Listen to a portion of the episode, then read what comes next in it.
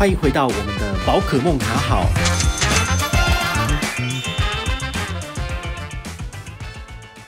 嗨，我是宝可梦，又回到我们的宝可梦卡好哦。那我们还是没有业配，我不是为了做这个才有业配，但我一直在期待说，天哪，我进了前两百名，真的会有业配吗？然后听说那个百灵果他们的业配大概是十到二十万中间，那古癌的话是。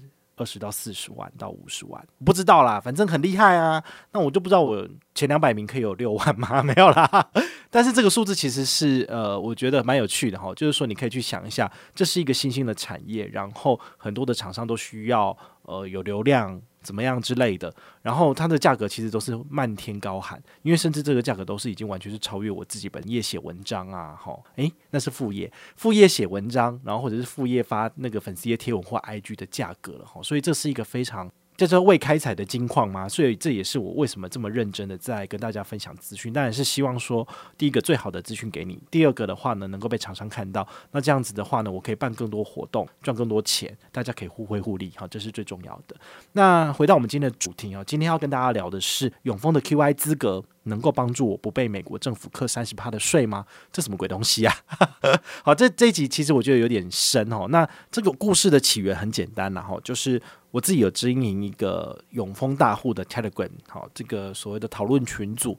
那里面的话呢，我会常常跟大家分享我的投资绩效啊，或者是有人在询问说这个大户数位账户开户的问题，然后包括就是呃大户投封存股的台股美股的交易使用东西，我都在那边跟大家分享我的心得跟经验。也把最新的资讯给大家。那我就是无意间分享了一个我自己的这个所谓的股息入账的画面哦。那这个股息入账画面当然包含我买的这些股票的这个呃每个月的配息嘛。你也知道，像 SPY 好这个之前跟大家介绍过的标的，好这个 SP 五百的 ETF，它每一季都会配息，然后它是三六九十二配，所以我十二月的时候有一个配息进来了，这个配息大概是。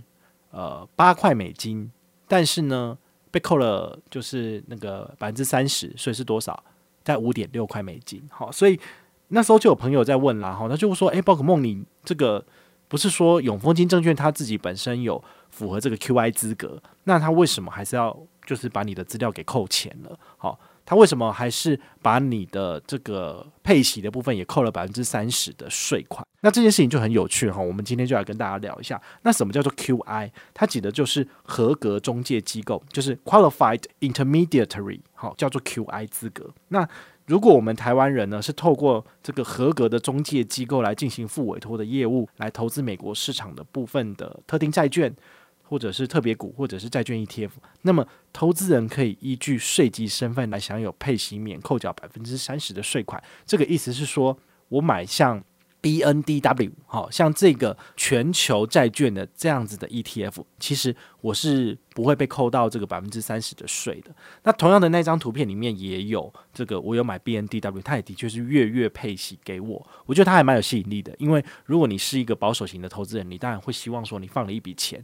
那有点像这个高收益债或是垃圾债一样，哈，因为因为在台湾就是基金业者都是这样卖的，哈，就是跟你讲高收益债，你听起来说哇好像很厉害，但事实上它就是一些信用评等很差的垃圾债券丢在里面给你，那可能有几只大的比较好的，但大部分都是很烂。那也因为就是这些垃圾债券信评差，所以他要给你比较高的利率，你才愿意借钱给他嘛。那总体而言的话，这高收益债就是个垃圾。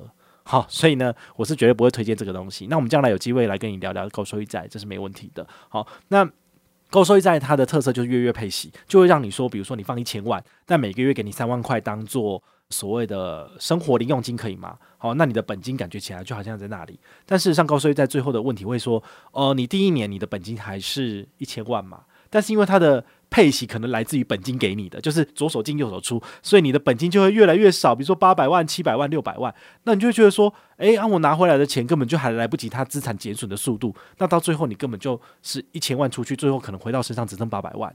那你觉得高收益债这个东西好吗？哎，我已经把这个 议题讲完了啊。反正就是说，每月配息这样子的说法听起来很有吸引力，但是它有可能是包裹着糖衣的毒药，哈。所以高收益债其实就是一个这样子的商品，哈。你要特别去注意。我不是说它不好，如果你会操作的话，也许你可以像我们的美女主播邱庆一样，可以透过这个波段操作，可以呃在高收益债身上榨出更多的钱。那它是。呃很厉害的这个所谓的投资人嘛。但你是吗？如果你不是的话，为什么李庄跟你讲说叫你买这个你就买？哈，他是会有问题的。那我没有叫你要买哦，好，那 BNTW 或者是今天讲到 SPY 也是一样，我只是举例。好，我买的不代表我推荐，我买的也不见得会赚钱，好吗？好像呃，我有买 AAPL 啊，好，这就是 Apple 嘛，好，但是 Apple 也是赔钱啊，好。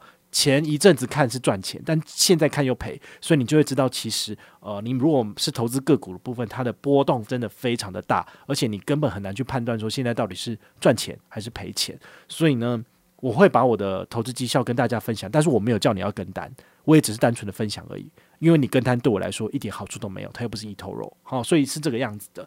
那因为永丰金证券它是国内具有 QI 资格的券商之一，所以我们就会预设说，好，那我买的是 ETD，好，这个这个有价的这个所谓的呃债券 ETF，好，那他就应该要帮我就是免除这个部分的啊。那为什么他还是就是？利息进来就先扣百分之三十了，就是它的这个上游的单位就是已经先扣走了。那永丰金证券怎么没有帮我处理这件事情呢？那难道你有拿 QI 资格？你是拿假的吗？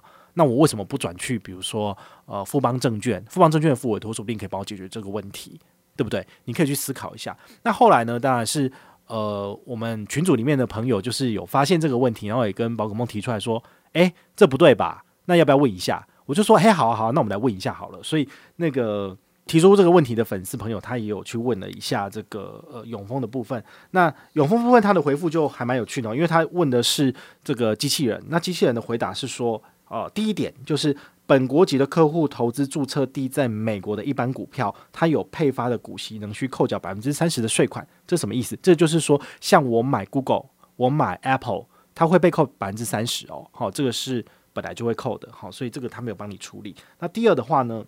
投资属于美国交易所的交易债券，哈，叫做 Exchange Traded Debt，好，ETD，对，哦，这有点难念，或者是债券型 ETF，它的具有利息性质的配息呢，将免扣缴百分之三十的税款，让仍需视发放时所列的收入税务类别而定啊。那第三个就是投资人需要自行跟美国政府机关申请退税，相关表单可以洽询开户的分公司，所以这。不在讲屁话嘛？就是说，如果你要申请退税的话，你就是要叫那个呃你的证券营业员帮你处理，对不对？好，那就不对啦。那我就觉得说，那我干嘛？我就直接在开那个海外券商直接买就好了，为什么还要再用你的？好，所以他这个东西呢，看完之后大家可能还是有听没有懂。好，所以后来我就特别的去询问一下窗口。那窗口他给我的回复其实就蛮有趣的哈，他说他们就直接请里面产品的负责人来去询问内部，说这个上手的到底是怎么一回事。那经过他的解释之后，我其实那个他讲他讲的详细的情形，其实很多专业术语哦，但他其实真正的意思就是说，重点来了，他的每一档 ETF，它其实年度在做这个结算跟的这个股息发放的。这个所谓的规则都不一样，然后他都必须等到年度结束之后，比如说，呃，美国通常他们呃 ETF 啊，或者是股票做账的时间大概是压在秋天，就是九月的时候，所以你也可能也要等到九月的时候才会知道说，哦、就是一整年的财务状况或者是次一年度的情形哦。那在这个情况之下，就变成说我们现在。来进行每月配息的部分，他都会先给你扣走，好，就是说他的上手的部分，好，上手的这个证券交易商，好，他就会先扣走了。那他会等到，比如说，哦，这一档 ETF 它的正式的结算报告跟它的游戏规则已经出来了，然后永丰金证券才能够把这个百分之三十的税款退回去给你。好，所以他的玩法其实是这个样子，那那也没办法，因为他们也很无奈，因为基本上就是上手就收走了，所以他拿到了也没有，所以他给你的当然就是只剩下这个百分之七十的部分。好，所以呢，嗯、基本上我觉得他讲的东西我可以理解，我也可以接受，那但就看你可不可以接受，因为其实如果我们自己本身在呃美国券商做开户，并且购买相关的债券型的产品，好，或者是呃比如说像 SPY，它就是美季配嘛，那它美季配配下来，其实它进到你的户头的时候，它因为你是海外投资人的这个身份的缘故，它也直接给你把三百分之三十扣走了。好，那网络上也有一些布洛克在教你说，你要怎么去跟 Uncle Sam 美国政府把这个百分之三十的税给拿回来。好，那这部分的话，其实我没有特别的去研究跟推荐哈，所以我觉得该扣就给他扣嘛，因为这部分是还好。但如果你真的觉得哈，那个就是我的钱，我一定要拿回来，那请你自己去研究，然后去去了解一下，说这个钱的部分是要怎么去跟 Uncle Sam 拿回来。好，